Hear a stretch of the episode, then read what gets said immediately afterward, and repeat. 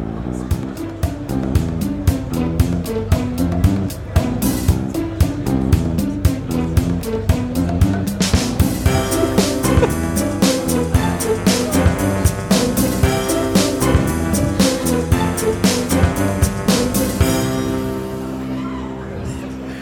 Es ist der 28. Dezember 2017. Hier ist der Sendegarten. Ihr hört die Stimme von Martin Rünzler. Und hier ist, ist, schon eine wilde Stimmung. Also so viele Menschen im Garten hatten wir selten. Ich zähle gerade mal 1, 2, 3, 4, 5, 6, 7, 8, 9. Mehr, mehr oder weniger aktive oder passive Teilnehmer. Das wird sich im Laufe dieser Sendung wahrscheinlich noch herausstellen. Äh, jedenfalls ist hier schon richtig äh, Stimmung und wir haben gerade ja, viel Spaß schon im Vorfeld gehabt. Und wenn ich wir sage, dann versuche ich jetzt mal irgendwie die Runde derer, die hier mitsprechen wollen, zu eröffnen. Und äh, ich sag mal, Ladies first, wir haben die Judith dabei. Hallo und schönen guten Abend, Judith. Guten Abend, Martin. Und alle anderen, die da sind. Wunderbar. Und dann mache ich das mal hier von der Seite aus. Wir haben den Stefan Schulz. Guten Abend, Stefan. Hi, Martin. Und hallo in die Runde. Wir stehen hier wirklich in einer sehr engen Runde. Das ist schade, dass man das nicht sehen kann. mein lieber Sendegärtner Lars ist natürlich auch dabei. Guten Abend, Lars. Hallo allerseits. Dann haben wir als Mitsprechende, ich weiß, willst du mitsprechen? Ja. Nein, er will gar nicht mitsprechen. so, ja. Du willst nicht? Okay, dann spar dir deine Kraft auf. Möchtest du mitsprechen? Er weiß es nicht. Moritz Kleng, schönen guten Abend. Hallo, guten Abend. So, wunderbar. Dann haben wir den Adrian Binninger. Guten Abend, Adrian. Einen wunderschönen guten Das Abend. stille Ö. Selbstverständlich der liebe Mitsendegärtner Sebastian, der hier wieder an den Turntables Genau, ich, gedreht ich hat. winke mal in den DJ. Sebastian ist da. Du winkst. Haus. Ist immer sehr gut im Audio-Podcast. Und die Stimme aus dem hohen Norden, der, äh, der uns hier mit äh, Shazi Lu versorgt, der liebe Jörn Schaar. Hallo. Moin, und, ich bin heute äh, Abend der Schnapsengel am Sendegartentisch. Was bringst du denn da mit? Du machst Das ja ist alles schon betrunken, bevor es Goldbrand losgeht. Kirsche. Ich habe das ähm, selber geschenkt bekommen und ich möchte es schnellstmöglich loswerden. Deswegen, wenn noch jemand möchte, äh, klappt sagt mal ganz. Das gut stand zu befürchten. Das stand zu befürchten. Ja, was wir heute Abend vorhaben, ist äh, keinen gewöhnlichen Sendegarten, also mit mehr oder weniger Porträt Ja. und Gast, also mit einem Gast. Wir haben jetzt äh, so viele Gäste, wie ich versucht habe gerade aufzuzählen. Das wird schwierig, euch jetzt alle im Einzelnen zu porträtieren. Deshalb legen wir ein Thema sozusagen in den Raum. Und es liegt natürlich nahe, das Thema des Kongresses sozusagen aufzugreifen, um mal zu gucken, was wir darunter verstehen und was wir möglicherweise auch daraus machen können. Das Thema des 34C3 lautet, oder das Motto, tu wat. Und damit wird erinnert an den 12. September 1981. Dort hat in den Räumen der Tageszeitung in Berlin ein erstes Treffen stattgefunden von Menschen, die damals schon die Bedeutung vom Umgang mit Computern, die gesellschaftliche Relevanz, die mögliche Rele äh, gesellschaftliche Re Relevanz vorausgeahnt haben. In der Opening Session, die gestern Vormittag gelaufen ist, hat Tim Brittlaff nochmal ganz eindeutig daran erinnert. Einer der treibenden Kräfte dort damals war Holland. Ähm, er hat ihn zitiert, er hat äh, äh, Ausschnitte uns gezeigt, die er 1999 äh, gesprochen hat. Erstaunlicherweise sind diese Sachen 18 Jahre alt und äh, wenn man nicht weiß, dass sie 18 Jahre alt sind, könnte man glauben, wie er gestern auch sagte, sie wären heute aus der Tagesschau. Ähm, und Tim zählte dann auf, das sind zweimal 18 Jahre, von 1981 bis 2017, sind 36 Jahre vergangen und eigentlich sind die Probleme noch immer die gleichen, was sehr erstaunlich ist, auch wenn man damals von Facebook und sozialen Medien und so weiter so noch nichts wusste, aber es ist schon sehr ähnlich gewesen. Und der Club ruft im Prinzip auf mit diesem Motto, tu wat, man solle etwas tun. Und die Frage ist natürlich, was tun? Und vielleicht kann man auch die Frage stellen, und da gucke ich mal den Stefan Schulz an, ist es eigentlich okay, Menschen so einen Aufruf mitzugeben? Darf man Menschen zu Aktivität aufrufen? Darf man sagen, ey Stefan, mach doch mal was, tu mal was? Ja, man muss natürlich. Sonst hätte ja vieles hiervon keinen Sinn. Ich meine, wa- warum trifft man sich hier, um Planung zu machen? Es ist ja nicht nur, also diese Komponente, dass das immer am Jahresende stattfindet, sozusagen als der Jahresrückblick der Community, die sich dann auch mal trifft und miteinander ins Gespräch kommt. Zeit spielte ja gestern eh eine interessante Rolle, nicht nur weil Tim in der Viertelstunde der Eröffnung zweimal dieses äh, ist jetzt 18 geworden, schon wieder 18 und wir haben immer noch die gleichen Probleme, also mit diesen Videoeinspielungen von Wow Holland, sondern es gab ja danach auch die Keynote von Charles äh, Stross, wie er heißt, ein Science-Fiction-Autor, der ja auch nochmal die Zeit genauso mit reingebracht hat. Nach vorne gucken, okay, so ein Prozent der nächsten zehn Jahre sind unabwägbar, aber bei dem Rest ist der Pfad so ein bisschen geklärt. Aber wenn die Science Fiction zurückguckt, dann wird es richtig interessant. Ja, und das finde ich eben, ähm, also es, dieses ähm, Muster kommt hier sehr oft. Wir gucken auf zweimal 18 Jahre zurück. die ganze Science Fiction, die sich Gedanken darüber macht, was hier passiert, guckt sowieso zurück. Man trifft sich hier, um sowieso zurückzugucken auf das Jahr. Heute war auch am Tag 2 zum Beispiel der CCC-Jahresrückblick, wo ja auch wieder zurückgeblickt wurde. Wobei ich würde sagen würde, beim Jahresrückblick äh, war ich fast ein bisschen enttäuscht, weil bisher war das tatsächlich immer ein Rückblick in den letzten Jahren, wo man wirklich gesagt hat, Januar, Februar, März, sondern ist man das Jahr einmal durchgegangen. Dieses Jahr war das schon eine sehr politische Veranstaltung. Also der Chaos Communication Club oder der Chaos Computer Club, der sich ja immer dagegen wehrt, so eine politische Organisation zu sein, beispielsweise auch in diesem ganzen Piratenzeitalter, was wir die letzten fünf, sechs Jahre hatten, immer sich davon ferngehalten hat, ist dies Jahr doch tatsächlich eine richtig politische Veranstaltung geworden, bei der auch der Jahresrückblick, auf dem der CCC e.V. nochmal auf sich zurückblickt, eigentlich ein Appell an den anderen gehängt hat und dieses Tu Wat nochmal richtig prominent rausgeholt hat. Und du, also auf die Frage zurückkommen, darf man das überhaupt, darf man Leute agitieren? Würdest du ja sagen? Das ist ja kein Agitieren. Es sei denn, man nutzt Agitieren so negativ, würde ich ja nicht machen. Ich habe ja auch nichts dagegen zu sagen, man macht halt Propaganda, wenn man ein mhm. Ziel damit hat. Äh, es, geht ja, es geht ja niemand so transparent mit seinen Zielen um wie dieser Verein, der das hier veranstaltet. Ja? Also man kann ja wirklich in alle Bücher gucken und die einzige Forderung, die aufgestellt wird, ist ja auch Transparenz, Transparenz. Zeigt uns euren Code, zeigt uns eure Gesetze. Alles wird versteckt, hier wird es wieder rausgekramt und in der Maßgabe ist es natürlich nicht nur so eine, kann man das machen, sondern hier ist es natürlich immanente Pflicht, ein vier äh, Tage Dauerappell loszuwerden, dass man jetzt gefälligst was zu tun hat und nicht nur sozusagen einen gemütlichen Jahresausklang nochmal, ja, also Weihnachten mit der Familie und dann CCC mit der eigentlichen Familie und dann geht das neue Jahr los. Nee, jetzt ist nochmal der Appell und der ist hier völlig zurecht drin. Okay, also keiner von uns kann diesen Appell von sich weisen, nach seinen Worten und sagen, das interessiert mich nicht, die können mir sagen, was sie wollen. Oder widerspricht irgendjemand, ich kann euch in die Gesichter gucken. Sagt jetzt jemand, nee, ich mach das nicht, ich lasse mich jetzt nicht von irgendjemandem antreiben. Drei, zwei, eins. Der Einzige, der ein Recht hätte zu widersprechen, ist derjenige, der noch einen zweiten Start in seiner Tasche hat, den er einfach so rausholt, wenn der erste kaputt geht. Alle anderen, die diesen Start nicht in der Tasche haben, müssen natürlich mitmachen. Dann frage ich doch mal die Judith. Judith, das heißt tu wat. Was hast du denn getan? Ich tat wat heißt unser Motto, habe ich gar nicht gesagt. Also unser, unser Untertitel heißt tu wat, ich tat wat. Also was hast du denn getan? Jetzt hier auf dem Kongress meinst Zum Beispiel du? oder Zum bis hierhin. Wir können ja auch das Jahr 2017 rück abspulen. Zum Beispiel. Also für mich ist der Kongress jetzt gerade eine sehr intensive Zeit, weil es ist mein erster Kongress. Ich muss sagen, ich habe das vorher nicht in dem Maße ernst genommen, wie ich es vielleicht hätte tun sollen. Was? Die Warnung, schlaft genug, esst genug so. ähm, und auch sonst ja. nicht doch, sonst wäre ich ja nicht hier. Ähm, und nehmt euch nicht so viel vor. Ich habe die letzten zwei Tage, sind es zwei Tage? Ja, so ungefähr, ähm, sehr viel erlebt, sehr viele verschiedene Menschen getroffen und mich mit ganz verschiedenen Themen beschäftigt, auch mit Themen, die, mit denen ich mich vielleicht sonst nicht beschäftigt habe. Ich habe sehr viel in verschiedene Mikrofone gesprochen. Also ich glaube, ich bin jetzt gerade sechs oder sieben Stunden in den letzten zwei Tagen podcastenderweise äh, unterwegs gewesen. Und ich, ich denke, das ist so ein Punkt, den, den ich für mich mitnehmen kann und auch weitergeben kann, schaut über den Tellerrand. Guckt euch Dinge an, von denen ihr auch im ersten Moment vielleicht sagen würdet, ja, ist nicht so meins so. Oder so. Das weitet den Horizont, sich mit anderen Leuten ähm, zu unterhalten, neue, neue Dinge zu lernen und ich denke, das, das baut Hemmschwellen ab, das baut Angst ab und das ist, glaube ich, das, was wir gerade brauchen. Das hast du selbst erfahren und das, das ist etwas, was du einfach weitergeben willst. Das ist dein Tuvat für dich. Das ist mein, mein Tuvat für mich, jetzt außer, außer meinen äh, Projekten. Mhm. Also das, was ich jetzt ganz kon äh, konkret vom Kongress mitnehmen würde. Genau. Okay. Jörn, was ist denn Tuvat für dich? Äh, Tuvat für mich ist, ähm, wie auch im, im, letzten Jahr schon, ähm, dass ich hier mit Engel, also ähm, ich, ich helfe mit, dass der, der Kongress das ist, was er ist äh, indem ich mich äh, in, in, Schichten einteilen lasse. Ähm, dieses Jahr hauptsächlich im, im Presseteam. Das heißt also ähm, Mediabegleitung, wenn Kamerateams hier durchtoben und, und Filmaufnahmen machen, dann eben mitzugucken, dass sie sich an die Bildregeln halten, die der äh, Club aufgestellt hat. Ähm, ich sitze aber auch mal irgendwie zwei Stunden vor der Tür und passe auf, dass keine Leute reinkommen, die nicht rein dürfen.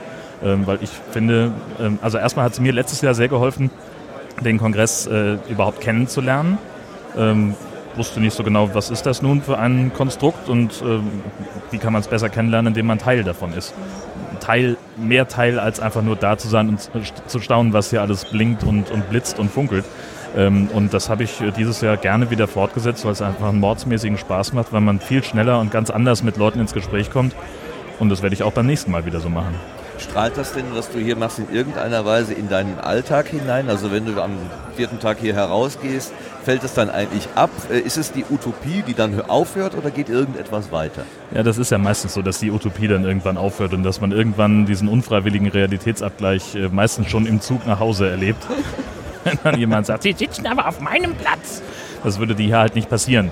Ähm, aber äh, ja, doch, ich denke schon, dass ich da ein bisschen was mitnehmen kann. Und, äh, aber es ist halt viel zu schnell zu, ein, zu Ende und es ist dann viel zu lange, bis der nächste Kongress ist. Okay, fragen wir mal den Adrian. Adrian, was bedeutet denn das Tuvat für dich ganz konkret? Wir müssen erstmal ein Mikrofon Achso, der hat kein Mikrofon, wir müssen ihm erstmal eins in die Hand drücken. Sehr schön. Also ich weiß gar nicht, ob ich dieses Tuvat an sich so an diesen Kongress knüpfen wollen würde. Also für mich ist es tatsächlich ein Kongress, wie die letzten auch. Und ich habe mir im Vorfeld zu diesem einen Kongress sogar tatsächlich, ähm, obwohl das Motto Tuvat war, ähm, deutlich weniger vorgenommen zu tun. Ich habe die letzten Jahre ähm, extrem viel geengelt, war eigentlich die ganze Zeit unterwegs und habe ähm, Kisten geschleppt, wie Jörn schon sagt, auf Türen aufgepasst, beziehungsweise auf die Leute aufgepasst, die durch die Tür rein wollen. Genau. Ähm, und habe im Vorfeld zu diesem Kongress eigentlich gar keinen großen Plan gemacht. Und ähm, das Besondere, finde ich, ist dann, dass man doch nie nicht beschäftigt ist. Also ich bin hierher gekommen und äh, der Sebastian sah so aus, als hätte er ein bisschen Hilfe gebraucht beim Setup vom ähm, Sendezentrum hier. Wir haben dann zusammen den Sendetisch aufgebaut, wir haben dann zusammen die, diesen Hörertisch aufgebaut. Ähm, und dann habe ich eigentlich die ganze Zeit durchgehend was getan, irgendwie. Also dann kamen Leute und hatten Fragen, die konnte man beantworten oder man hat Leute weitergeleitet. Und so hat man, also ich hatte selbst ohne großen Plan und ohne ähm, vorher abgesteckt zu haben, was ich alles tun will, hier einiges getan. Für mich. Und es hat Spaß gemacht. Also so muss es, finde ich, sein. Okay, danke schön. Reichst du es bitte einmal weiter an den Moritz, der uns vielleicht aus einer soziologischen Perspektive ein bisschen die, äh, die Augen öffnen kann, was dieses Tuvat bedeutet, außer dass man ein Engel ist. Ein Engel zu sein ist immer gut, egal ob hier oder draußen.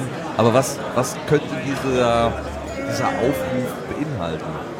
Jetzt versprichst du hier äh, die soziologische Reflexion. Natürlich. natürlich. Also ich weiß nicht, ob ich das leisten kann, aber ähm, mein Eindruck war, dass es äh, zwar zum einen natürlich als Aufruf dient, auch als Erinnerung an, an, äh, an so Anfänge und wie das sich so selbst fortgesetzt hat. Aber vor allem ist es eigentlich, würde ich sagen, so eine Art Selbstbeschreibung. Es ist einfach schon die Beschreibung dessen, was die ganze Zeit hier geschieht. Also weil was anderes als Tuvat ist hier nicht.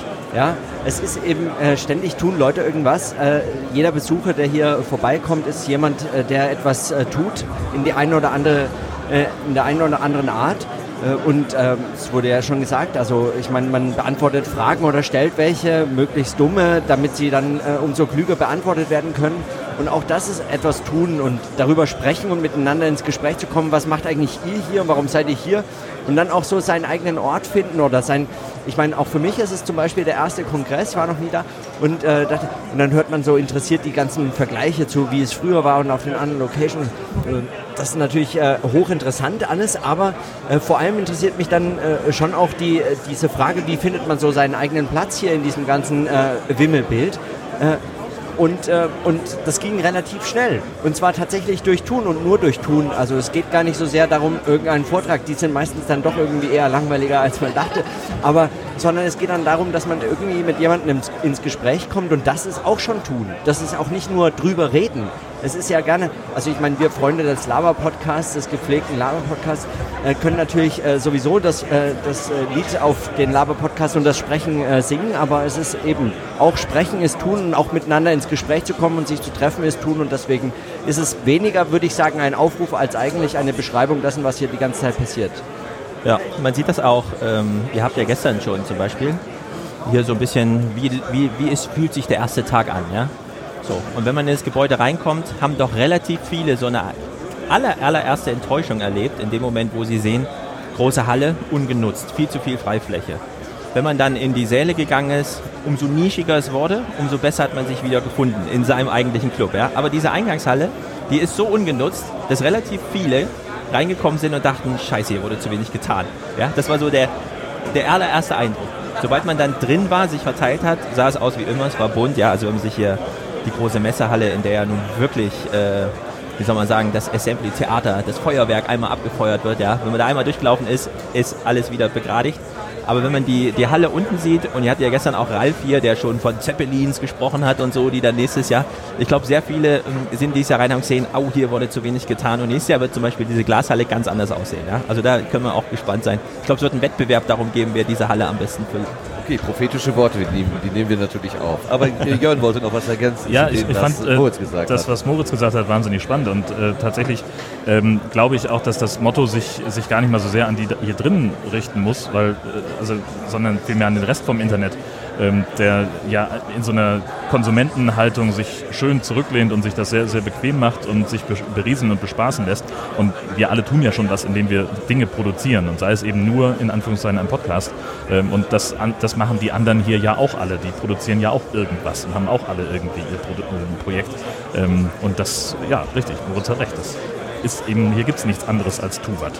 Sebastian, was bedeutet das genau für dich, dieses Tourat? Hast du es angenommen für dich oder ist es ein Motto wie jedes andere? Ähm, es ist durchaus etwas, womit ich mich identifizieren kann. Doch, also das ist schon etwas, was ich annehmen kann, ja. Also ähm, ich tue natürlich selber das, was ich eigentlich immer tue, Infrastruktur bereitzustellen und aufzubauen und zu sehen, dass andere etwas tun können über dieser Infrastruktur. Ähm, Ermöglicher. ja. Ja. ja.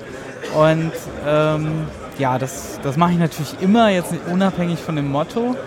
Ähm, aber ja, das, das läuft für mich jetzt eigentlich auch gerade, wo ich so drüber nachdenke, da unter diesem Motto auch mit, ähm, dass ich anderen das, das ermöglichen kann, dass sie ihre Sachen tun können und verbreiten können. Beziehungsweise bei uns läuft das ja eher so unter Sagwart. Ja, das ist die Frage, ob man das reicht. Reichen Worte oder brauchen wir wissen Ja gut, die können ja wiederum und animieren, genau, die können ja wieder zu, animieren, etwas zu tun. Okay. Ja. Also mich zum Beispiel, du hast mich ja heute schon äh, mit deiner Einführung äh, Ja. dazu animiert, äh, künftig mich da noch mehr mit der Podcast-Technik auseinanderzusetzen. Erklär also, uns mal, erzähl uns mal, was du damit meinst mit deiner Einführung. Was hat, worin hat er dich denn eingeführt? Nee, er hat mir heute Morgen ein bisschen hier Ultraschall gezeigt. Und ich habe bisher immer Audacity genutzt und äh, weil ich einfach zu dem anderen keinen keinen Zugang gefunden hatte, ich saß da so zu Hause und dachte mir so, okay, und jetzt alle sagen mir, das ist das Tool, das du benutzen möchtest. Aber wenn ich da erstmal so eine gefühlt zehnstündige Einführung äh, angucken muss, bis ich da irgendwie mit den Grundschritten zurechtkomme. Aber nein, ich brauche das gar nicht. Durch den Anstoß von Sebastian habe ich gesehen, es ist ganz einfach und das kriege ich auch hin. Also von daher gesehen, Tuvat, auf jeden Fall. Genau.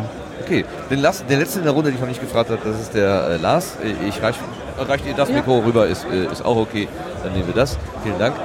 Ähm, ich ich habe ja gerade schon mal zu dir rüber ge, äh, gewunken, als äh, Moritz sagte, dass man seine Nische findet. Und ich weiß, dass wir, wir haben ja außerhalb dieses Podcasts auch schon darüber gesprochen, dass dieses Nische finden für dich hier ganz wichtig war im letzten Jahr und in diesem Jahr warst du nicht ganz sicher, ob du eine Nische findest. Ja, ich war ja so ein bisschen, ich hatte es ja gestern Abend im Sendegarten schon gesagt, ich war so ein bisschen erschreckt, als, als es hieß, das Sendezentrum ist nicht da.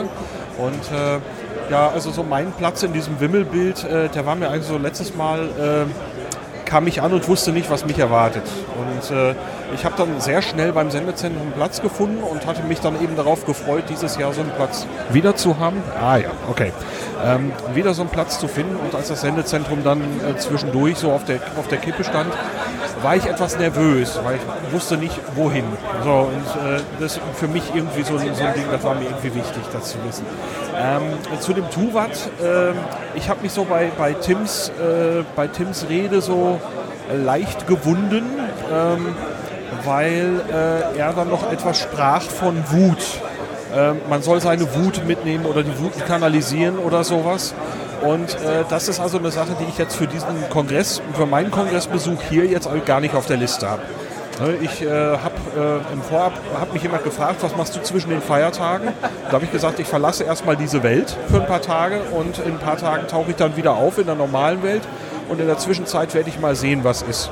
Und jetzt äh, sitze ich im Moment viel hier und bastel an, an Podcast-Themen rum, die jetzt seit Monaten liegen geblieben sind.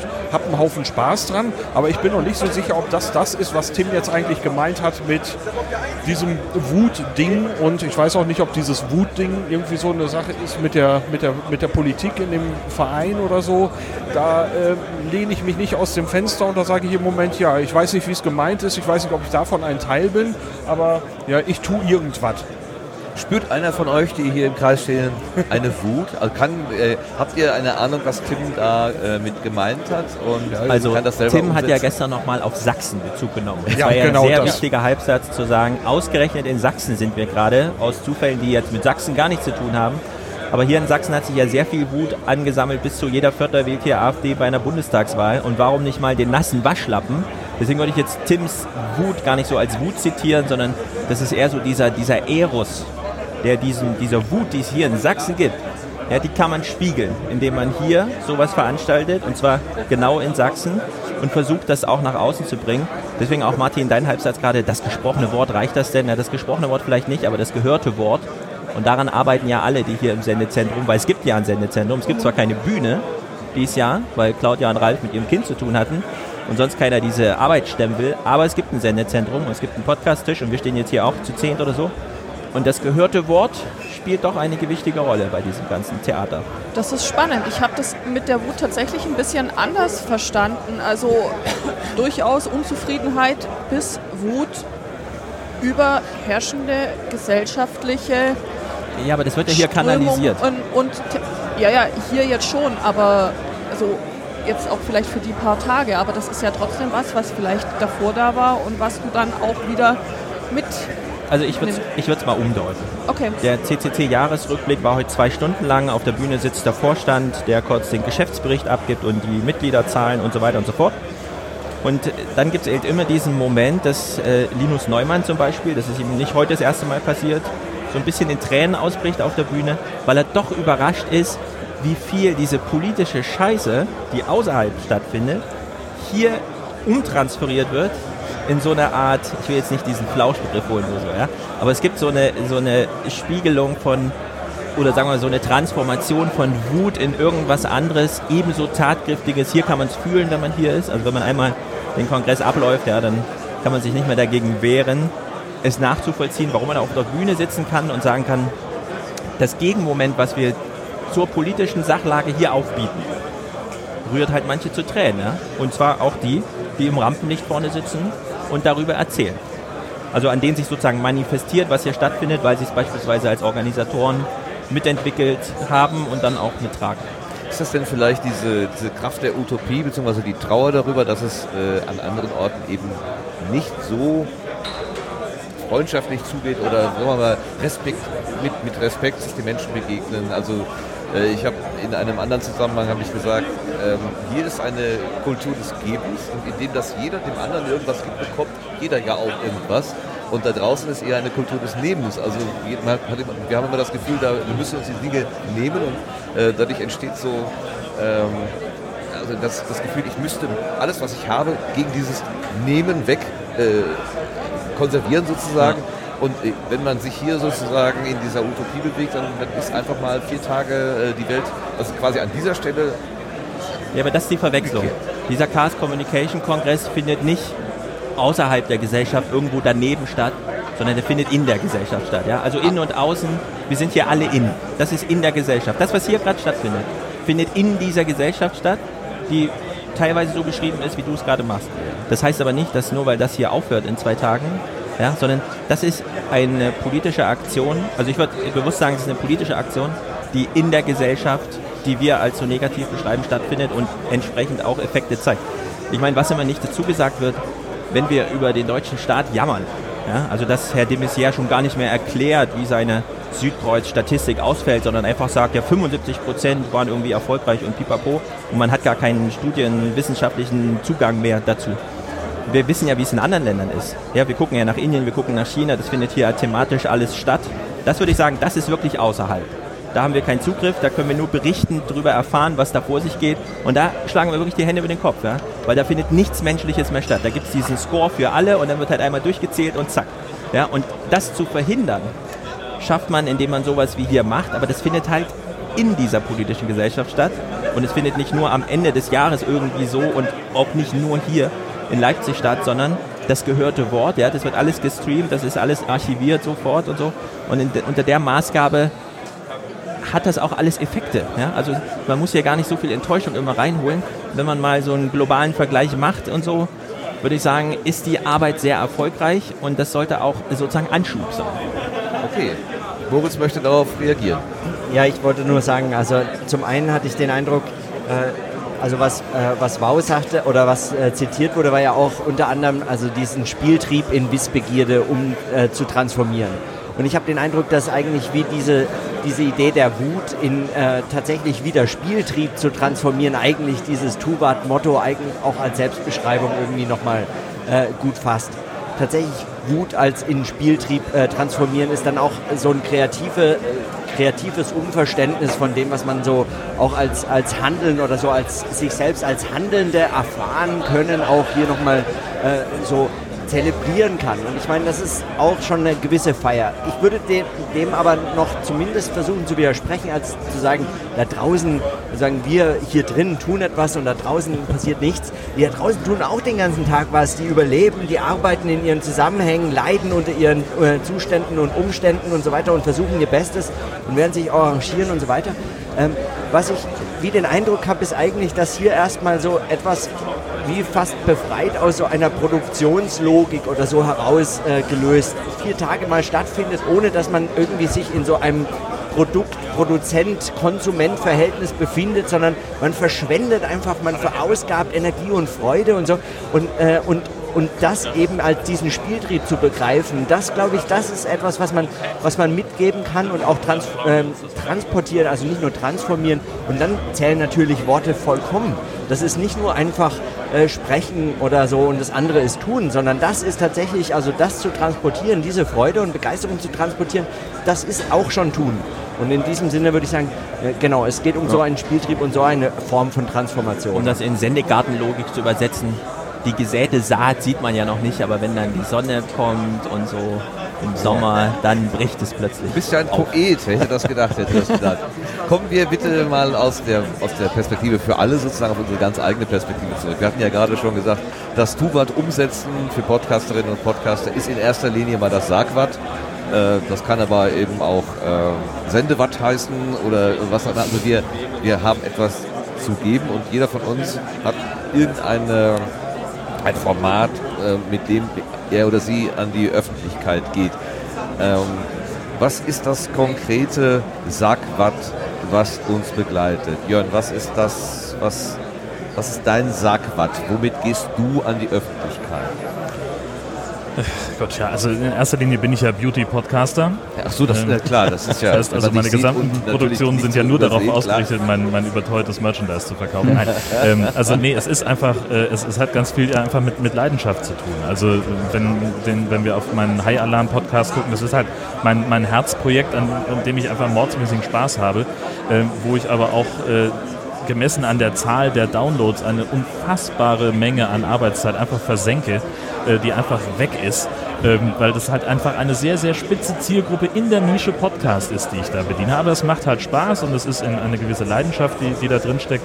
Ähm, und auch mit den, mit den anderen Dingen, ich rede halt gern und ich, ich mag halt Audio und ich finde, das ist eines der, der tollsten Medien, das, das wir überhaupt haben ähm, und an dem arbeite ich gerne mit und das tue ich eben auch gerne neben der eigentlichen Arbeit als, als Hobby. Und, und damit möchte ich halt, wenn, wenn ich damit rausgehen kann und kann irgendjemandem vielleicht ein bisschen Spaß damit machen. Und wenn es halt nur die 50 Leute sind, die sich in so einen High-Alarm-Podcast runterladen, ja hallo, dann sind es halt 50 Leute. Die musst du aber auch erstmal erreichen im Zug. Äh, wenn du aufstehst und sagst, guten Tag, ich möchte gerne mit Ihnen über High-Filme reden, äh, die gucken dich zumindest schräg an und hören sicherlich nicht zu. Aber beim Podcasten geht's. Ist das dein Sendungsbewusstsein, äh, eine, ein, eine Einladung auszusprechen, mit dir gemeinsam diesen Spaß zu teilen? Oder steckt da noch mehr dahinter? Ja, ganz klar, natürlich. Also ähm, gerade im Fall High Alarm Podcast geht es wirklich nur um den, den Spaß an diesen bescheuerten Filmen und daran, wie, wie schlecht die sind. Natürlich finde ich es auch bei, wenn wir What's in Your Pants angucken, ähm, da sehe ich fast so ein bisschen einen Bildungsauftrag, äh, den, den wir da haben. Ja. Weil, äh, Ja. Das ist halt, ja, äh, wann kriegt man schon mal so einen intimen Einblick in die, in die Transition eines Menschen, ähm, wie wir ihn da bekommen und, und äh, das, das äh, einfach miterleben zu können, ist, ist eine, eine Sensation und das, das mit Menschen teilen zu können und die ganzen blöden Fragen zu stellen, die man als Cis-Mensch an einen Trans-Menschen vielleicht hat, äh, das ist eine tolle Gelegenheit, äh, die ich wahnsinnig gerne ergreife und ich hoffe einfach, dass ich die doofen Fragen stelle, die auch der Hörer normalerweise hat. Ähm, Dann funktioniert es. Und äh, das Feedback zeigt, ja, es scheint so zu sein. Äh, Wir hören regelmäßig so, hey, ihr helft mir dabei, einen sehr gestressten Transmenschen in meinem Umfeld besser zu verstehen oder ihr helft mir bei meiner eigenen Transition. Und das sind Sachen, da geht einem natürlich das Herz auf. Und das, äh, das ist mehr Auszeichnung als jeder Download, als jede, jede, jeder Applaus sein kann. Es ist halt so eine Mail und so ein Kommentar. Kann ich sehr gut verstehen. Dankeschön. Dieses Schlagwort ganz praktisch in die Tat umgesetzt hat heute die Judith. Du hast ja am Sendetisch gesendet. Ähm, da musste man sich vorher einen Slot besorgen. Es ist laut im Hintergrund. Es hat schwierig, man muss sich konzentrieren. Äh, ähm, das ist nicht ganz einfach hier, die Produktionsbedingungen. Warum hast du es trotzdem gemacht? Leidenschaft? Ja, tatsächlich. Ähm, einerseits habe ich mich für Technikschichten am Sendetisch eingetragen, weil ich gesagt habe, okay, ich möchte mich aus meiner persönlichen Komfortzone bewegen, mich da doch dann immer irgendwie ein bisschen drumherum zu mogeln irgendwie. Ich gebe mich da jetzt rein, ich mache das jetzt. Und zum anderen, dass ich, dass ich hier heute gesendet habe, war tatsächlich reiner Zufall. Bis zwei Minuten vor Beginn der Sendung wusste ich nicht, dass ich das tun würde. Es gibt aber doch einen Plan, der schon seit Tagen ste- feststeht. Das Ja, das ist richtig, aber äh, das hat sich insofern geändert, dass ich eigentlich für die Technikschicht für diesen Podcast eingeteilt wurde, bis dann die Podcasterin kam und sagte, oh, mir sind fünf von vier Gästen abgesprungen, könntest du nicht mal vor dem ersten Kaffee auf Englisch? Klar, machen wir. Also Spontanität will gut überlegt und wohl geplant sein. Für welches Angebot äh, war das eine Aufnahme? Das war heute, war das für den Vienna Writers Podcast. Gestern habe ich zusammen mit Christopher und Frank tatsächlich für mein eigenes Format aufgenommen. Und ja, also das hat irgendwie zu einem gewissen Teil, muss ich sagen, schon mit, mit, Wut zu tun, mit, mit Ohnmacht zu tun. Inwiefern? In, inwiefern, ähm, dass, ich mir, dass ich mir lange überlegt habe, okay, ähm, gewisse gesellschaftliche Zustände gefallen mir nicht. Ich möchte, ich möchte was tun im Rahmen meiner Möglichkeiten. Und ich habe lange darüber nachgedacht, was, was, was, könnte, was könnte ich tun, bis ich dann eben auf, auf das Erbstücke-Format gekommen bin. Das ist ein Podcast über Geschichte, der ist noch relativ neu. Ähm, anhand von Erbstücken, deutschen Erbstücken aus der deutschen Geschichte. Also privaten Erbstücken? Na, Die, die, Schatulle, die Brosche, die die Oma vererbt? Oder? Kult, kulturellen Erbstücken. Okay. Das Brandenburger Tor, Ja. die Pickelhaube, Die Lutherbibel und die. Lutherbibel, der Adventskranz, das Ampelmännchen, Ja. was immer du möchtest. Deutsche Geschichte zu erzählen. Jetzt nicht in, in Jahreszahlen, sondern in Dingen, die uns täglich begegnen, weil ich eben festgestellt habe, dass über sehr viele ja, Dinge ein gewisses Unwissen einfach da ist. Und ich habe die Leidenschaft für Geschichte und die Möglichkeit, da vielleicht was zu tun, zu geben. Wenn es nur ein paar Leute hören, ist in Ordnung, aber da eben mein, mein Teil dazu zu tun. Ich möchte nur das Stichwort äh, Leitkultur, Debatte in, in, in den Ring werfen. Ich denke, äh, jeder kann sich so vorstellen, was, was da so zurückkommt. Genau, das, das war so mein Impact, das, das zu tun und mich da redenderweise zu beteiligen. Auf, aus der Freude, die du selber empfindest, äh, dich, mit, den, äh, mit den Themen zu beschäftigen oder auch, wie Jörnis sagte, mit so einer Art von Bildungsauftrag, den man sich selber gegeben hat. Ich denke, es ist, es ist beides und es hat sich da an dieser Stelle gefunden. Und zu deinem, eurem Podcast möchte ich noch sagen, also ich zu Jörns, ja, Entschuldigung, sieht ja keiner. Richtig. Ähm, höre ihn, ich höre ihn äh, regelmäßig, ich höre alle Folgen. Also mir persönlich hat's, ich habe was über mich selber gelernt. Ich habe was über das Verhältnis von Männern und Frauen gelernt. Ich habe was gelernt über Menschen, die jetzt nicht dem entsprechen, was der Bruttonormalverbraucher als normal bezeichnen würde. Ähm, es hat geholfen, Menschen, die mit Transpersonen zu tun haben, zu sagen, hey, guck mal, da gibt es einen Podcast, hör diesen Podcast. Es hat echt viel, viel, viel bewirkt für mich. Danke, dass ihr das macht. Macht es weiter. Sehr gern. Das, äh, mir geht es tatsächlich ja ganz genauso. Das ist ja das Tolle an diesem Projekt, dass sich mein Horizont auch mit jeder Folge nochmal weitet.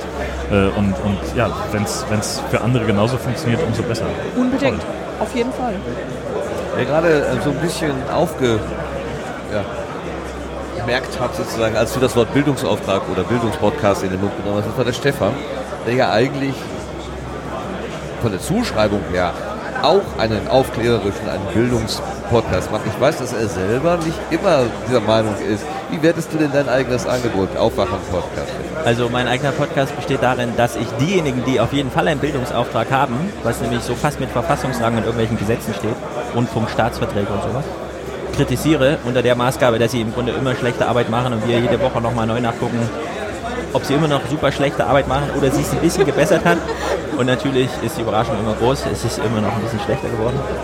Ob wir daraus einen Bildungsauftrag, äh, äh, äh, Bildungsauftrag ableiten, wenn wir jetzt ähm, sozusagen die Nachrichten gucken für diejenigen, die schon lange keine Nachrichten mehr gucken, und zwar ganz speziell und ausschließlich die Abendnachrichten des öffentlich-rechtlichen Rundfunks, ich kann das ja abwehren. Den Luxus kann ich mir ja geben, weil ich unterliege ja keinem Rundfunkstaatsvertrag irgendwie. Ähm, dass es natürlich trotzdem nahe liegt, das von außen so zu beobachten, weil es halt die Themen sind von denen, die mit Absicht da ähm, einen Bildungsauftrag haben, liegt natürlich nahe. Auf der anderen Seite ist mir immer wichtig, dass ich mein Publikum überrasche. Wenn ich pädagogisch rangehen würde, müsste ich wahrscheinlich so didaktisch und sorgfältig und mir Gedanken über mein Publikum machen. All das machen wir natürlich nicht schon aus Zeitgründen. Deswegen holen wir immer den Vorschlaghammer raus und hauen dann einmal drauf. Ohne Rücksicht auf Verluste, auch bei denen, bei denen wir wissen, aus welchen Gründen sie die Nachrichten ablehnen und die sich bei uns nochmal Argumente abholen. Also das ist ja auch immer so eine Rolle. Ja? Also, aber Bildungsauftrag, mir ist es ehrlich gesagt egal. Also wenn jemand kommt und sagt, wir haben einen Bildungsauftrag, würde ich sagen, ja, kannst du sagen, aufgrund der Themen, aber das mache ich mir jetzt nicht zu eigen. Die Themen sind halt die Themen der Nachrichten und wir gucken halt Nachrichten. Dankeschön. Babybildungsauftrag, ABC Coholics, äh, Adrian, ist das für dich ein, ein Bildungsauftrag, also ist das für dich ein Motiv zu podcasten? Ich würde fast sagen eher nein. Aha, das ist ja Ähm, interessant. Also ich glaube nicht, dass mein, mein Podcast oder unser Podcast in, auch nur annähernd den Bildungsauftrag erfüllt, den die bisher hier angesprochenen Podcasts irgendwie erfüllen. Ähm, bei mir, es, es, es ist ein Bildungsthema oder beziehungsweise es, wir, wir klären wissenschaftliche Themen in kurzen Blöcken auf, aber ich würde nicht äh, unterstellen, dass äh, unsere Welt sehr viel schlechter wäre ohne diesen Podcast. Ich glaube, ähm, es ist tatsächlich eher eine bisschen egoistische Leidenschaft. Ähm, mir hat Podcast hören ähm, Spaß gemacht. Ich habe Podcasts immer nur dann gehört, wenn ich ein bisschen Wissen mitgenommen habe. Aber ähm, ich würde trotzdem nicht sagen, dass ich meine Hauptbildung aus Podcasts beziehe, zum Glück. Ähm, und habe Äh, Hast du zum Glück gesagt? Ja. Ja, okay, dann Ja. das wollte ich nur noch mal. Äh, ja, okay. Nee, und ich. Was ist die Gefahr dabei? Welche Gefahr siehst du? Nee, das kommt drauf an, ab, ab wo man die Grenze setzt, zu wo nehme ich mein Wissen her. Also ich bin glücklich, dass ich mehr Wissen von der Uni mitgenommen habe als von Podcasts. Allerdings ist die Wissensquelle jetzt ja irgendwann mal versiegt. Das heißt, jetzt muss ich mir eine Anschlussquelle suchen. Aha, für das lebenslange Lernen. genau. Und, und da dienen Podcasts ganz sicher sehr gut. Aber wenn ich jetzt meinen kompletten Bildungsweg nur äh, durch meine eigene Auswahl von Podcasts getroffen hätte, dann wäre ich jetzt sehr mh, nischenwissend, aber auch nur immer so gut, wie es aufbereitet ist. Also ich glaube schon, dass Podcasts da eine, eine nette Zusatzfunktion sind, so ein bisschen Zufutter. Aber nicht, ähm, also ja, Bildungsauftrag ist für mich ein bisschen was Größeres, als einmal im Monat über was Witziges zu reden. Also, und damit rede ich jetzt von meinem Podcast, nicht von anderen. Was für eine Tiefstapelei. Ja, aber der, der, der Mann, der hier beim Lotus arbeitet, also der, den, den Bildungsauftrag sozusagen in seinem Statut stehen hat, der hat gerade den Mund verzogen. Und warum Ja, weil, so? weil Bildungsauftrag, gerade der selbstdefinierte im Podcast, das kann ja auch eine Chance sein. So, also, das ist ja das Schöne, jeder ist ja in irgendwas in der Lage, andere zu bilden. Ob es jetzt die Zucht von, von Landschildkröten ist oder meinetwegen eben Transition von Menschen oder Haifilme oder Tagespolitik, das ist ja vollkommen wurscht. Also irgendwo fuchst sich ja jeder rein und das kann er ja dann anderen erzählen und er kann es dann eben so gut erzählen, wie er es kann und meinetwegen, dann gibt es halt vielleicht Leute, die den, den, den Standard als zu niedrig empfinden und die dann äh, eine Korrektur machen und das auch nochmal wieder veröffentlichen und so entsteht eine Diskussion und nachher dann immer mehr Chance auf immer mehr Verbreitung dieses Wissens und das ist doch super. Also das ist doch genau das, was Podcasten so stark macht. Ich glaube, das, was Adrian anspricht, ist, dass, dass keine redaktionelle Absegnung stattfindet, oder? Jeder kann sich selbst ermächtigen, soll sich auch selbst ermächtigen. Ja, also das- auch nicht. Äh, und irgendwie behaupten, die Erde ist eine Scheibe. Und, ne, Wobei redaktionelle ja Absegnung- redaktionelle Absegnung ist ja auch immer so eine Sache. Also bei uns gucken natürlich Leute drauf, äh, Redakteure gucken auf das drauf, was wir tun, aber weil wir halt ein Vier-Augen-Prinzip haben. So, und das heißt, also ich komme aus einem Termin und, oder aus, von einer Veranstaltung, berichte darüber und dann guckt sich jemand das an und vergleicht das mit anderen Quellen und sagt, Mensch, kann das, ist das plausibel, was der da abliefert? Und dann kommt natürlich immer der, der nervige Anruf und sagt, ja, hm, du sprichst jetzt von fünf Verletzten, in der ähm, Pressemitteilung der Polizei von vor drei Stunden stehen aber vier. Was stimmt denn jetzt? Ähm, im ganz kleinen Maßstab nervt sowas dann natürlich, aber das ist ja gut, dass es sowas gibt. Ähm, aber das ist auch genauso gut, dass Podcasts das nicht immer haben. Sondern dass dann eben die, die, die redaktionelle Kontrolle in Anführungszeichen, oder dass das kann ja in den Kommentaren stattfinden. Und da kann ja ein Podcast nur besser werden durch. Aber das ist eben etwas, eine, eine Notwendigkeit, die es beim Podcast in, der, in, der, in dem Prozess vor der Veröffentlichung ja gar nicht gibt. Warum denn? Das ist eben, wenn wir den öffentlich-rechtlichen Rundfunk angucken oder überhaupt den Rundfunk angucken, da ist das total schlau, da vorher mal drauf zu gucken, ob das alles plausibel ist und sowas. Aber auch da gibt es ja Leute, die im Nachhinein drauf gucken und sagen, hm, so plausibel ist das gar nicht, was ihr da veranstaltet habt. Das ist auch in Ordnung. Und das ist auch sehr, sehr gut und sehr, sehr wichtig, dass es sowas gibt. Ähm, und das kannst du ja aber für die ganzen Podcasts da draußen überhaupt gar nicht leisten. Aber da wird auch noch was Wichtiges unterschlagen. Also Bildungsauftrag Klar, hinsichtlich einer sachlichen Aufklärung. Ja, da würde ich sagen, nee, da hat die Wikipedia schon gewonnen. Wenn wir einfach die Artikel vorlesen würden und das Podcast nennen würden, wäre das auf jeden Fall der Sieger. Was aber beim Aufwachen-Podcast zum Beispiel ähm, wichtig ist, äh, wir machen ja sechs Stunden die Woche. Also zweimal die Woche, drei Stunden Sitzung. Da bleibt natürlich keine Sachaufklärung irgendwie hängen, vielleicht mal so ein Fakt. Aber viel wichtiger ist ja, welche Stimmung bleibt denn am Ende? Welcher Eindruck? Ja? Wie gucke ich denn Nachrichten, nachdem ich ein Jahr lang sechs Stunden die Woche äh, Aufwachen-Podcast gehört habe? Brauche ich dann noch einen 101. Podcast oder reichen die 100 nicht aus, um ein völlig neues Nachrichtenerlebnis zu erzeugen? Das hat jetzt mit sachlicher Aufklärung, die wirklich in dem Moment, wo man abgefragt wird, ja, so wir schreiben jetzt eine Leistungskontrolle und dann sortieren wir das alles mal durch. Das klappt natürlich nicht. Aber der Eindruck ist natürlich, nee, öffentlich-rechtliches Fernsehen in dem Falle ist eben kompliziert. Und nur weil die so tun, als wäre alles einfach und was in einer halben Stunde sagbar ist, ist halt passiert und der Rest nicht. Ja, und alles passt in 30 äh, 3 Minuten Blöcke und so weiter. Bei methodisch inkorrekt genau das gleiche, ja. Wissenschaft ist halt kompliziert, aber man kann ja trotzdem mal kurz reingucken und einfach mal erleben, wie die Forscher darüber reden, wenn sie so ein Les also da wird ein Leseerlebnis eines Hardcore-Textes dargeboten. Da geht es ja nicht so sehr um den Text, sondern darum, wie wird er denn gelesen. Da hören wir dann zu. Also wir sind sozusagen auf der dritten Ebene einer Sachaufklärung, bei der die Sache am Ende kaum noch eine Rolle spielt, aber eben der Eindruck bleibt, hört mal zu Leute, es ist kompliziert, wenn morgen einer um die Ecke kommt und euch irgendwas erzählt. Nee, es ist kompliziert. Ja? Äh, Das ist sozusagen der Eindruck, der bleibt. Und unter der Aufklärung, also diese Art von Aufklärung, ist Podcast unschlagbar. Du kannst alles in dieses Format äh, reinbauen, weil du nichts mehr zwängen musst. Kannst einen Dialog machen, kannst zu zehn irgendwie zusammenstehen. Ja, alles wird plötzlich möglich. Dass dann am Ende kein Redakteur rüberguckt, das ist sozusagen die kleinste Kleinigkeit, die man noch erwähnen kann. Die ist auch nur interessant, weil es eben irgendwo noch Orte gibt, auf denen Redakteure drauf gucken, wo man sich fragt, warum eigentlich noch? Das ist so die Frage, die immer bleibt. Aber das wird unterschlagen, wenn man so über Podcasts redet, dass man sagt, Bildungsauftrag, Sachaufklärung, okay, hier, rada, rada, rada.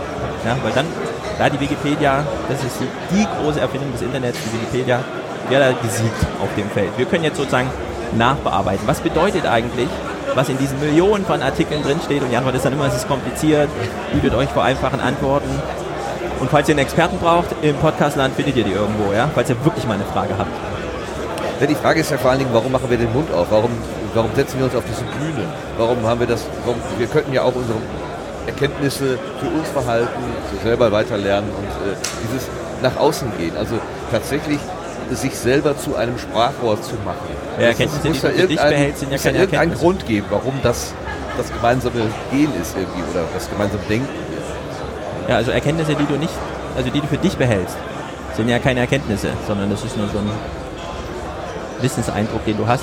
Erst in dem Moment, wo du da, also ich meine, am Ende ist es immer das Tratschen. Es gibt nur geteilte Erkenntnis, Erkenntnis. Oh, naja, aber es ist immer schwierig. Nee, Schon ich, wieder den Moritz an. Solche Sachen auch. naja, wenn, wenn über, also, wer nicht redet, ist tot, lautet die Losung eines unseres großen Mitmach-Podcasters hier, ja. Und die stimmt natürlich. Weil am Ende geht es natürlich nur um die Frage, wenn ich heute Abend am Küchentisch sitze, über was kann ich da eigentlich reden? Und das Podcasting-Angebot ist halt ein Angebot. Ja, also die Themen, die da durchgekloppt werden durch dieses Podcastland. Aber man muss sie halt kommunizieren können. Also Angesprochenes Moritz, genau. ich wollte nur kurz, also nur das ist kleine Sachaufklärung, aber das Motto heißt, wer äh, redet, ist nicht tot. Umgekehrt geht es natürlich nicht. Wer nicht redet, ist deswegen noch nicht tot. Aber davon Ja, ja, abgesehen, ja, wisst schon. das war jetzt Immer diese Unschärfen. Es geht um diese Stimmung, die bleibt. Das ist viel komplizierter als die nichts Gleiches Unsauber gearbeitet. Also, aber ich würde tatsächlich äh, den, äh, den Punkt inhaltlich würde ich den unterstützen. Also es ist, äh, würde ich auch sagen, es ist ähm, Erkenntnis, die so nicht geteilt, die nicht sozial, die nicht kommuniziert ist, ist erstmal äh, letztlich bedeutungslos. Von der erfährt man auch nichts, von der erfährt auch man selbst nichts, wenn man sie nicht auch zu Beginn zu schreiben, zu sprechen oder irgendwie zu teilen. Und ähm, es, äh, man bemerkt eigentlich auch nicht Erkenntnis, wenn man sie nicht äh, irgendwie sofort versucht einzubauen. Und da sind wir wieder bei dem Motto, bei Tuvat, ja. Also äh, erst dann kann man doch von Erkenntnis sprechen, wenn sie zu irgendwelchen äh, handlungspraktischen Konsequenzen führt oder wenn sie uns zu irgendetwas befähigt oder auch nicht, äh, äh, zumindest äh, etwas anderes anders zu denken, als wir es zuvor in der Lage waren zu denken. Und auch das ist natürlich Handeln. Also auch dann und dann erst ist es Erkenntnis und dieses Handeln ist dann immer noch auch natürlich sozial. Also weil wir tun das ja nicht in irgendwo, ne, also äh, selbst wenn wir äh, vormittags äh, vor, der, äh, vor dem Kongress noch in Gondwanaland hier fahren, dann sind wir ja trotzdem nicht irgendwo verlassen, einsam im Dschungel und niemand kennt Ja, uns und so. Ne? genau, ja da. Aber 17 Euro als Eintritt bezahlt. Ne? Also so asozial war es dann doch nicht. Also in, insofern ist es, dann, ist es dann doch zumindest so, dass, dass sich das erst bemerkbar als Erkenntnis macht, wenn wir darüber sprechen oder mit anderen das teilen und so. Und dann ist es auch Handeln und dann ist es... Ne? So. Also Wissen ist Macht ist ja so ein kluger Spruch, da kommt es auf das Machen an und nicht auf das Wissen. Weil Wissen ist halt Wissen, aber Wissen ist Macht, der Macht, der Macht. Wenn es gemacht ist, Wissen ist, dann ist es Macht. Wollen wir den Macht haben? Das macht er stehen. Ja, Macht im Sinne von machen, erstmal. Achso, okay, tun. Tun. Wenn ich da noch Wissen ein, ist tun. einhaken Okay. darf. Ja, ich, ich, also wir hatten jetzt die Diskussion, wie, wie detailliert oder wie komplett muss ein Podcast-Thema zum Beispiel sein oder muss da noch ein Redakteur drüber schauen oder nicht. Und dann ist das, was du gerade gesagt hast, sehr interessant. Ich glaube, dass man mit Podcasts nie, also außer man macht wirklich ein sehr, sehr, sehr ausführliches Format oder liest Wikipedia-Artikel vor, das ähm, Wissen, was zu transportieren gilt, wirklich erschlagen kann. Aber ich glaube, man kann halt Leute dazu motivieren, sich über, mit dem Thema auseinanderzusetzen, wo sie vielleicht gar nicht drüber nachgedacht haben. Also wir hatten zum Beispiel ähm, nur zehn Minuten geredet über Cradle to Cradle, also ein, im Prinzip nachhaltig zu äh, produzieren und nachhaltig zu leben. Und wir hatten in diesen zehn Minuten nie im Leben auch nur ansatzweise äh, abgehandelt, um was es da geht. Aber wir haben ganz viel Feedback gekriegt von Leuten, die gesagt haben, ah, okay, das, also das, das gibt es überhaupt. Und die ähm, haben sich dann von sich aus damit auseinandergesetzt. Und ich finde, damit hat man dann schon einen gewissen Bildungsauftrag erfüllt, dass man Leute an Themen rangeführt hat. Und ich glaube, dann muss man als Podcaster oder Podcasterin auch gar nicht diesen Anspruch erfüllen, alles im Detail perfekt irgendwie abzuliefern. Ist das der Samenkorn, von dem Stefan vor ein paar Minuten gesprochen hat, die dann aufgeht? Also nicht ganz, weil wenn ich sagen würde, ich, mein Podcast ist erfolgreich, wenn alle danach öffentlich-rechtliche Abendnachrichten gucken, wäre natürlich genau das Gegenteil erreicht. Judith, du hast dich gemeldet. Ja, ich wollte zu dem Thema Erkenntnis äh, noch einen zusätzlichen Punkt anbringen. Und zwar, was, was ich festgestellt habe in der Podcast-Landschaft, das sehr schön ist, ich habe ich hab eine Erkenntnis, ich teile sie der Welt mit, möglicherweise podcaste ich auch mit jemand anderem darüber. Und ich finde es sehr schön äh, zu beobachten, wie es dann sehr schnell dazu kommt, dass die Dinge einfach äh, größer werden als das, was ich mir selber vorstelle.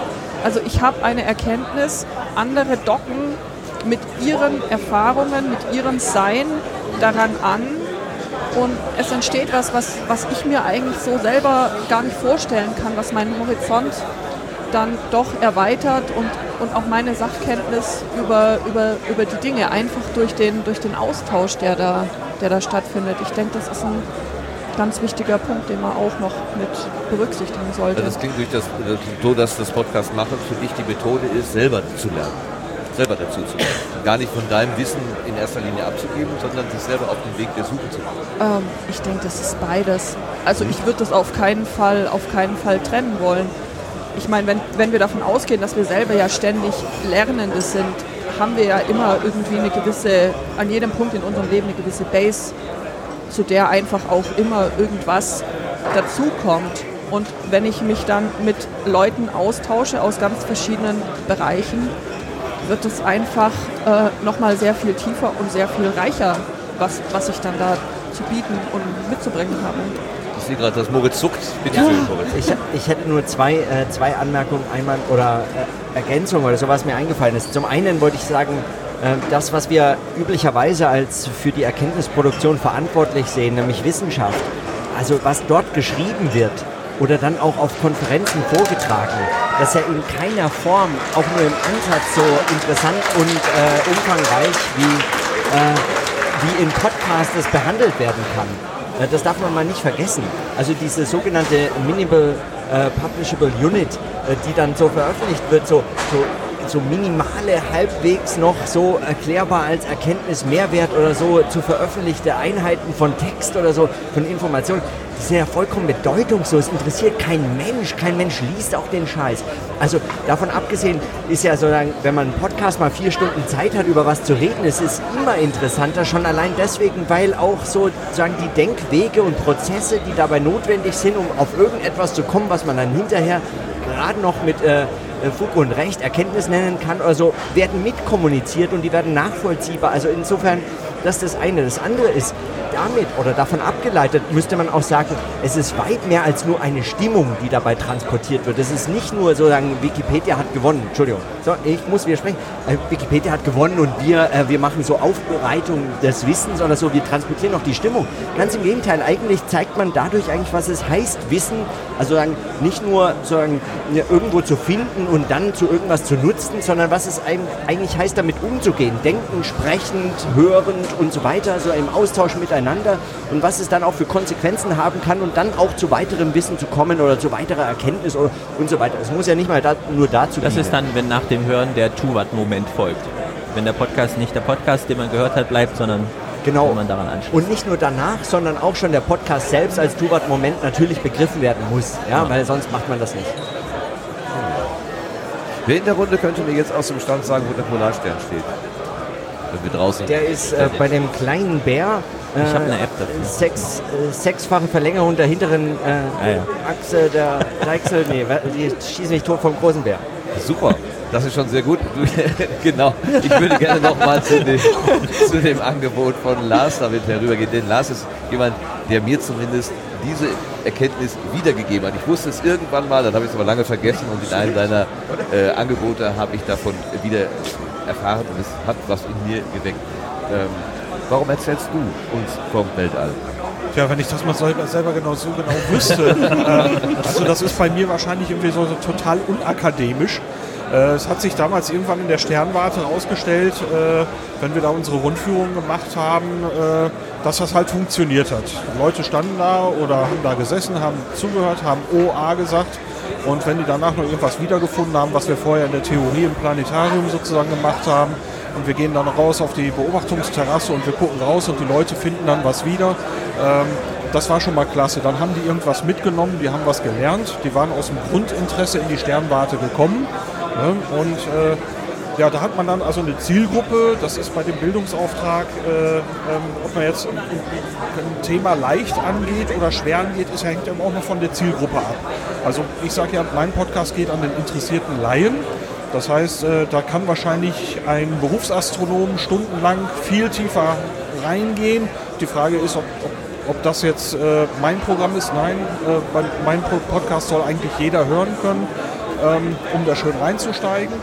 Und äh, wenn die dabei sagen, ich habe dabei was mitgenommen, dabei was gelernt, dann sage ich, dann hat dieser Podcast funktioniert. So, das ist das, was ich mache. Warum ich es mache, es macht mir Spaß. Das ist total unakademisch, mir macht das Spaß. So. Schön. Darf ich, darf ich kurz eine Wissensfrage? Ja, ja, weil äh, gestern, gestern gab es ein Streitgespräch in der Raucherecke, ob man nämlich, also deswegen die Frage, gibt es bei euch im Podcast vielleicht eine Erklärung, warum der Sonnenaufgang zügiger verrückt in der Zeit. Also jeden Tag geht ja die Sonne so eine Minute früher auf jetzt wieder. Wir sind ja wieder in diesem. Aber der Sonnenuntergang sich zeitlich anders, nämlich langsamer verhält. Äh, Habt ihr da einen Podcast zu? Äh, noch nicht, äh, aber über, über, diese, über diese Sachen will ich tatsächlich mal was machen, wobei das. Äh, Weil ich dachte nämlich, die Erde ist doch rund und so, aber Audio, Audio, audiomäßig etwas knifflig zu beschreiben, aber es ist tatsächlich so, dass du, wenn ich das jetzt ganz richtig habe, ohne, mir, ohne es jetzt nochmal nachgelesen zu haben, zwei Kurven hast. Genau. Und äh, bei der, bei der einen Jahreszeit ist die eine schneller, steiler und bei ja. der anderen Jahreszeit die andere und du kannst beide Szenarien Mach haben. Mach doch mal einen Podcast dazu. Nimm die Herausforderung mal an. Ja, ja, ich, ich sage ja, drüber nachdenken, drüber nachdenken tue ich eh. Sehr gut. Also, Okay, nimm die Herausforderung an. Damit hast du ganz praktische Herausforderungen. Nimmst du sie an? Ja, ich sage ja, ich will das eh machen. Ich muss nur gucken, wie. Okay, dann machen wir jetzt eine schöne Schlussrunde. Wer hat denn für sich selber eine Herausforderung in den letzten Tagen, in den letzten Stunden? Fokussieren wir das mal hier so auf den, äh, auf den 34.3, weil wir ja schließlich hier sind. Hat, gibt es irgendeinen irgendeine Herausforderung, wo ihr gesehen habt, oh ja, da, da möchte ich mal äh, tiefer einsteigen, das ist ein Impuls, den nehme ich mit, da, diese, diese Spur nehme ich auf, der folge ich, da kommt vielleicht irgendwas raus, entwickeln hat, hat dieses Zusammensein der paar Stunden, die wir jetzt schon haben, irgendwas erzeugt? Adrian schüttelt den Kopf, nein, da hat dir nichts Neues gebracht, was du nicht eher schon, eh schon auf deiner Liste gehabt hast. Ist so. Du hast kein Mikrofon, ja, dann Ja, das ist so nee, ungewohnt. Wenn Leute Kopfhörer aufhaben, denke ich immer, kann man es ja, hören, aber es, äh, ich muss mir angewöhnen, Podcasts auf zweifacher Geschwindigkeit zu hören, weil ich so viele Leute kennengelernt habe, deren Podcast ich jetzt hören möchte und ich bin schon bei 1,7-fach und ich komme nicht mehr hinterher. Ähm, aber sonst habe ich tatsächlich, also ich habe mir, ich nehme mir immer wieder was vor so, und ich habe mir jetzt, also bisher hat sich nichts rauskristallisiert, wo ich sagen würde, das kommt vom Kongress oder den Leuten hier. Deswegen habe ich den Kopf geschüttelt. Okay eine andere, eine Herausforderung? Ja, nimmst du irgendetwas mit? Außer, dass du nächstes Jahr wiederkommst und wieder Engel sein möchtest? Ja, genau. Es ist ja? ähm, mehr, mehr das. Es ist halt, äh, Kongress ist Klassentreffen, Familientreffen, irgend sowas dazwischen. Und das ist einfach eine fantastische Zeit im Jahr, wo ich jetzt nicht unbedingt mehr als dieses Gefühl mit nach Hause nehmen muss. Äh, und davon einfach Teil zu sein und dabei mitzuhelfen, dass das funktioniert, das reicht mir eigentlich schon als Herausforderung. Was ich ganz unterschlagen habe, ist das Angebot von Moritz ein bisschen näher zu beschreiben. Moritz macht einen täglichen Podcast, wo er ähm, seine, seine gedankliche Entwicklung, die, die, die, Gedanken, die du dir machst für deine Dissertation, versuchst in Worte zu kleiben, die Bücher, die du liest, zu bewerten und so weiter. Ähm, das ist die, das Podlog, sozusagen Podlog nennst du das genau. Ähm, ich weiß, dass das aber eine Begrenzung haben wird. Das ist ein Projekt von 2017, also in den nächsten Tagen wird es wahrscheinlich auslaufen. Was ist denn dann dein, äh, dein Mitnehmen hier? Pause machen? Ja, ich habe jetzt noch vier Tage, also vier Folgen und damit äh, äh nähert sich die Depression, äh, auf die ich mich äh, schon freue wie verrückt. Also ich fahre in die Berge und mache dann erstmal nichts und lasse meinen Computer zu Hause und mal schauen, wie das klappt. Vielleicht gehe ich auch am ersten Tag schon wieder runter. Nee, also mich interessiert äh, tatsächlich, oder was ich von hier mitnehme, oder es ist noch viel zu früh, um etwas von hier mitzunehmen. Es kann ja morgen und übermorgen noch alles in Frage gestellt werden und wieder fünfmal über den Haufen geworfen. Und Alle so. nicken in dieser Runde. Aber Super, zum, Also ist zumindest tatsächlich diese Frage, was heißt eigentlich dieses Tun? Und so, dass man sich so diese vier Tage nicht nur als einfach diese vier Tage einmal im Jahr so begreift, sondern sich sozusagen selber Freiräume schafft aus dem Arbeitszusammenhängen. Ja, wer so Leidensarbeitsverhältnisse äh, an der Universität kennt, der weiß ja, wovon man spricht. Also aus diesen äh, Verhältnissen heraus sich so Freiräume zu schaffen, in denen man dann doch irgendetwas anderes noch tut, was man dann auch als Arbeit oder zumindest als Tun, als Handeln, als irgendwas Tuvat beschreibt und begreift, das darüber nochmal sozusagen auch für sich eigene Formen des Umgangs zu finden. Ich würde sagen, mindestens das kann man hier mindestens mitnehmen. Okay. Judith, was ist dein Impuls, falls du einen hast? Ich Fühl würde dich nicht unter Druck gesetzt, bitte. Zu spät. Habe ich befürchtet. Nein, nein, ich fühle mich nicht unter Druck gesetzt. Ich meine, nachdem, ich habe ja vorher erwähnt, das ist mein erster Kongress, ich bin gerade leidlich erschlagen von dem Ganzen und ich denke, ich werde auch nachher noch ein bisschen brauchen, um das einfach für mich zu sortieren und einzuordnen. Äh, für den Moment würde ich mich einfach darauf zurückziehen wollen, mich dem Moritz anzuschließen und zu sagen, sehr, sehr viel Input, sehr viele Impulse. Mal schauen, was sich damit tut. Ich tue bestimmt irgendwas damit, aber was? Das würde ich jetzt an der Stelle noch offen lassen. Okay, das ist dann noch in der, in der Wolke, in der Entwicklung. Ja. Stefan, was machst du denn? Ähm, Machst genauso weiter wie immer. Ja, ich bin mir sehr sicher, dass der Kongress immer nachwirkt. Das ist jetzt seit warte mal, 2012 war ich das erste Mal. Also das erste Mal, als ich in Hamburg war, ein halbes Jahr vor Snowden war ich das erste Mal da. Und für mich war der Kongress immer mit Arbeit verbunden. Weil ich war entweder für die Zeitung hier oder habe selber so ein Podcast-Programm gehabt. Und es war immer, ich habe mir dieses Jahr das erste Mal vorgenommen, ich habe auch mein Ticket selbst bezahlt und so. Ich war vorher immer so pressemäßig und alles. Diesmal habe ich selbst bezahlt, habe genau null Programm gemacht. Ich habe ein paar Sterne verteilt im Programm, die ich dann alle später nachgucke. So. Ich weiß, der äh, wirkt nach der Kongress. Ich muss jetzt gar keine Pläne schmieden, sondern das, das Jahr wird es schon prägen, 2018. Und so nach zehn Monaten ist es ja dann auch wieder die Vorfreude auf den nächsten, deswegen, man kann das locker angehen. Tuvat ist ein Appell, aber man muss jetzt nicht alarmiert dadurch. Sehr schön. Das könnte ein Schlusswort sein, falls nicht noch jemand das sagen möchte. Lass hat sich das Mikrofon geschnappt. Hast du Nein, noch es, es wurde mir überreicht. Passives Schnappen in dem Fall. Schnapp, geschnappt werden. Ähm, also für mich ist der Kongress, äh, ja ganz trocken gesagt, ich sagte ja gerade so, so ein bisschen äh, die, die normale Welt mal äh, zu verlassen. Ähm, ich tauche hier vom Hotel irgendwie morgens auf und hau irgendwann in der Nacht mal zwischendurch zum Schlafen gehen ab.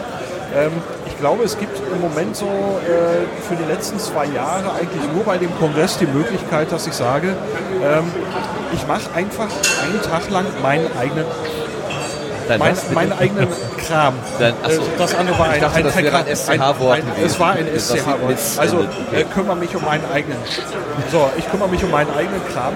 Wenn man Äh, nur nicht so lange anstehen muss, dann Ich habe, ich habe hier die Möglichkeit tatsächlich äh, mal so äh, 14 Stunden am Tag einfach mein Hobby zu machen. Äh, die Möglichkeit habe ich im Alltag so gut wie nie.